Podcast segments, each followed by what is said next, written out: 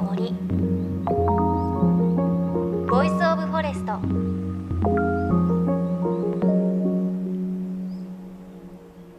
おはようございます。高橋真理恵です。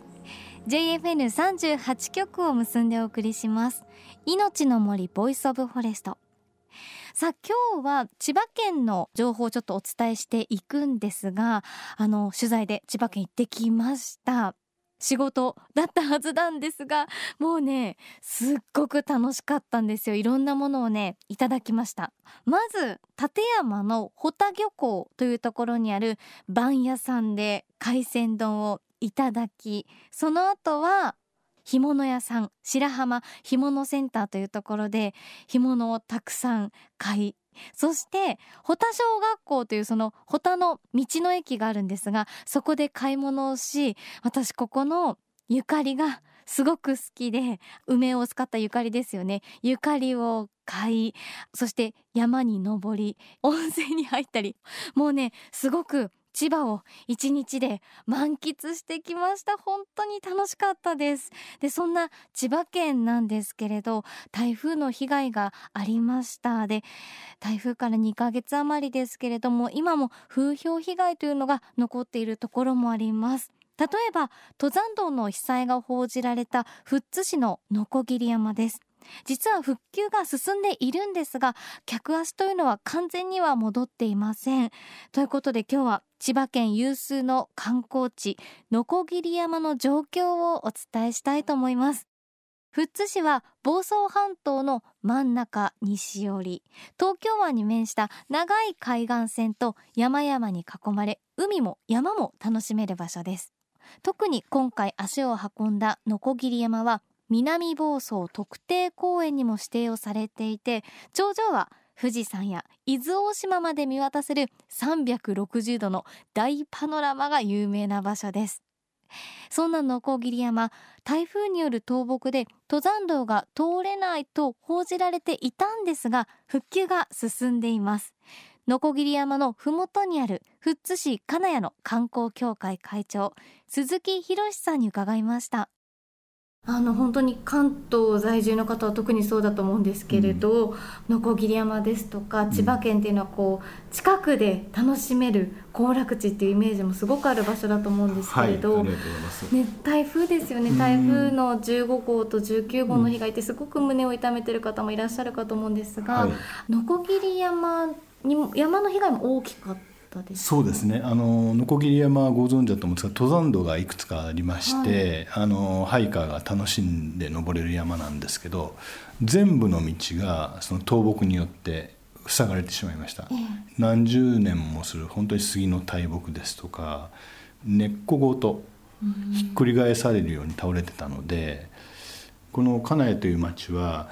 鋸山もそうですけどあとフェリーの発着所もありましてやはり観光が基盤産業として、まあ、それでこう経済が潤っている地域なんですね。でそのこの地域にとりまして鋸山の観光ができないということは、まあ、本当にこう生命線を断たれたというか それだけの影響があります、まあ、あの台風以降ですね、まあ、お客さんがまず激減しまして、まあ、ほとんどお客さんがいないようなまあ、同時にやはりあのお店等もですね台風による被災もそうですけどやっぱお客さんが来ないことにより、まあ、全然あの、まあ、特に観光地ですから飲食店なんかが多いですからでここも旅館なんですけどやはり、えー、一月営業できませんでしたし、まあ、いろんな意味で物心両面ですけど、まあ、非常に大変な思いをしました。今ちょうど台風から2か月ちょっと経ってるんですけれど、うんその鋸山の復興復旧の状況っていうのはどうですか、ええ、あのありがたいことにですねやっぱり鋸山はやはり多くの方に親しまれているというのが分かったんですね。はい、っていうのはやっぱり年に何回も登りに来る方とかそういう方がいらっしゃってで私たちが知らないところでそういう方たちが自発的にあのチェーンソーとかノコギリを持ってそういった倒木の処理をしてくれてたんです。えー、でそういう私たちの普段知らないところでそういうことをやってる方がたくさんいらっしゃるっていうのを私たちも知りすごく嬉しく感謝して、まあ、そういう方中心に多くのボランティアを集めてくださるようになり、まあ、実は今あの関東ふれあいの道というですね一番あのポピュラーなコースがあるんですけど、はい、そのコースはですね全線開通したんです。頂上まで行けるんですね。行けるんです。はい。えっ、ー、と10月の末に全線開通しまして。はいあのもう一つ人気コースはこの車力道コースっていうのがあるんですね、はい、これはあのかつて鋸山で石を切ってた時代にその石をこの道を通してあの麓まで下ろした道なんですけど危険木といいましてですね、まあ、太い木が、まあ、要は幾重にも重なって通行止めということにさせてもらってます。えー、ただこれはですねあの今回クラウドファンディングをあの12月の26日までのこぎり山復興プロジェクトという名前でですねあのやっております。そういった資金をあの元手にして、えーまあ、素人ではちょっと危険で手が出せない木なんですね、やっぱりこうプロフェッショナルの方に危険のないように安全な道としてですね供与していきたいというふうに思ってます。うん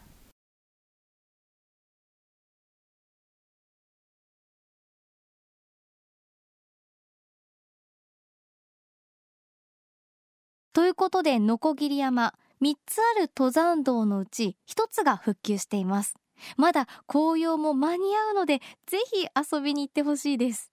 そして残り2本のコースの一つ車力道コース。こちらも復旧へ向けた作業を進めていくそうです。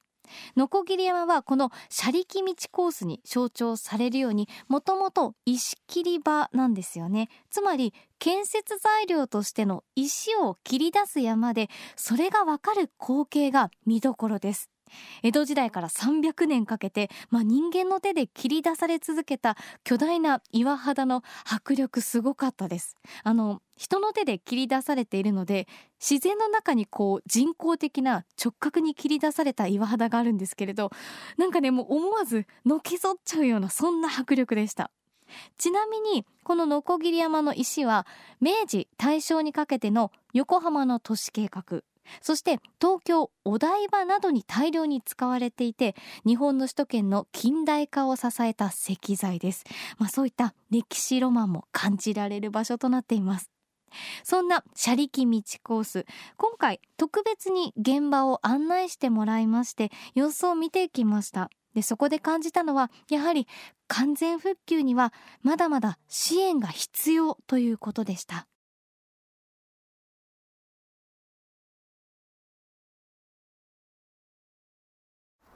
あ根っこから行ってるのもありますね。うすね。えー、うわここもみんなボランティアさんが切ってくれたんですよ。今木がよけてありますけれど、えー、切り口が新しいと思うんですけど、はい、みんな。最初はここ通れませんでしたからみんな、縦横無尽にもう木が。いやこれもう何十本っていうレベルですよね。もう何百本、ね、何百本か、えー、倒れてるの。いや特にあの麓はあの職人したあの杉とかヒノキが多いんで、やっぱ杉とかヒノキって硬いから風が強烈に吹いた時折れてしまうんですよね、えー、こうしなるってことはしないんで。倒れてる杉の木目立ちますもんね、ね。ヒノキもね、えー、うわー。なぎ倒されて、元の姿がわかんないここからですね山頂見えなかったんですね昔今見えてますよね。もうもう見えてますよね、見えますよね。こういう感じです、あじゃあ本来ならここは木が立っていて向こうが見えなかった、はい、あのそれこそ森だったんですよ。竜巻が通り過ぎた後みたいな、ここからこっちの左にかけて約500メートルぐらいがですねこういう状況で。もう山の上から見るとね木がぼわって倒れてるのが分かるんです。通り道、えーすごいですね、この前の道なんかもう木が塞いちゃってますもんね、道をね倒れてね、先ほど言った車力道っていうのはこっちから上がってるんですあ左側から、ここから下見ると分かると思うんですけどほら石畳ですよね。これがこれが車力道です、でここは小さいけど切り通しなんですよ。自然のこれ形状じゃないんですね。道を道を通すためにこれは鶴橋の跡です。あうん、このとんがったんでこれね。すごい。でこれがミニミニ切り通しですね。さっきの。こういう木がこういう状態これ根っこ？根っこそう根っこごとってこういう状態なんですよ。石の山なんで根が下に張らないんですね。こういうふうに平べったく張って。そう。そう。ですよね。石の上に薄い氷土があってそこに根を張るんで。ここはそれこそ森だったんですよ実は。かつて木漏れ日が差すようなイメージです。今青空じゃないですか、もう青空ですよ、ええ。昔はあの木漏れ日が差すような。その完成というか通れるようになるのはいつぐらいの予定まあ、なの、一応今年度中にはやりたいと思ってます。じゃあ来年の。クラウドファンディングでなんとか資金集めてこういう倒木ってのはもう本当素人じゃこれ以上できないレベルなんですよ。あとはやはりこの景観をどこまで、まあ、戻せはしないですけど整えられるか。やっぱこういうなんか無残にちょっと残念な感じの景観をどこまでその整えられるかってとこですね。ええ。ねこの登山道が好きだった方はねちょっとショックでしょうねこれ見てしまうとね。本当にええ。まあでもまずは整備してもらわないといけないからね。やっぱり支援の。輪が広がるといいですね。うんそうですね。なんかやっぱこの残念な感じっていうのがちょっとみんなこうねリフレッシュしに来るのにちょっとこう、ああみたいな感じっていうのがちょっとなんでどこまでまあどういう状態が理想なのかっていうのは我々もわかんないんですけど、うん。まあ猿がいますねあそこに。猿が見てあ本当だ。あれ見張ってんです縄張りだったのかな？あこっちにもいる。走ってる。あそこにもいるあいますよいっぱい。ご家族でいらっしゃるんだきええあっと今、のね木の上で遊べなくなったんで。そんな、ええああ小猿がいる。ちっちゃいのがいる。なんか見られてるねうちらがね。お邪魔してるんだもんね。威嚇していくんじゃない降りてきただんだん。あ本当だ。命の森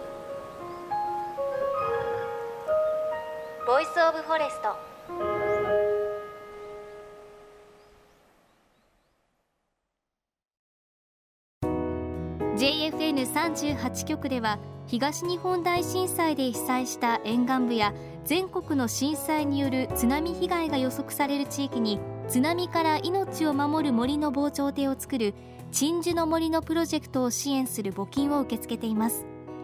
この命を守る森づくりに取り組んでいる AIG 損保は中小企業のリスクにフォーカスした損害保険のラインナップビジネスガードを法人会納税協会会員の皆様に提供しています。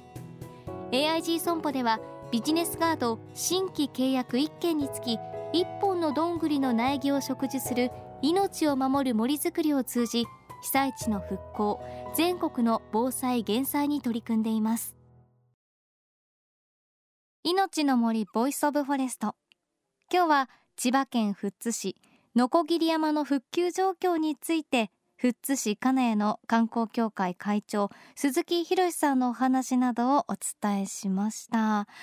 いやー山をね登っている途中たくさんお猿さんがいてねずっと見られているような感じでした。でも私ノコギリ山初めて訪れたんですけれどまだ確かに台風の傷跡が残っている場所もあるんですがとにかく景色が絶景ですしすっごくね気持ちのいい場所でした。3つある登山道のコースのうち関東ふれあいの道コースという一つのコースはもうあの完全復旧をして通れるようになっているのでもちろん登ることができますし私も次はねちょっと登って上からの景色も見たいなというふうに思います。ちなみに鋸山ロープウェイが有名でこちら問題なく稼働しているので登山がちょっと苦手だなという方も大丈夫です。あの鈴木さんがおっしゃってまましたがロープウェイからの断崖絶壁これを見るのもすごく楽しいということでした。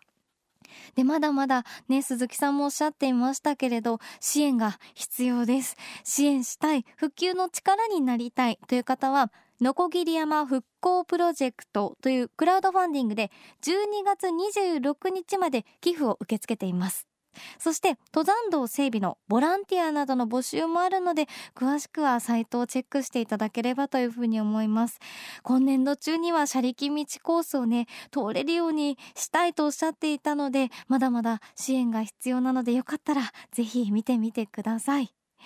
さあそして番組ではあなたの身近な森についてメッセージをお待ちしています。メッセージは番組ウェブサイトからお寄せください。命の森 Voice of Forest。お相手は高橋真理恵でした。この番組は AIG 損保の協力でお送りしました。命の森の森。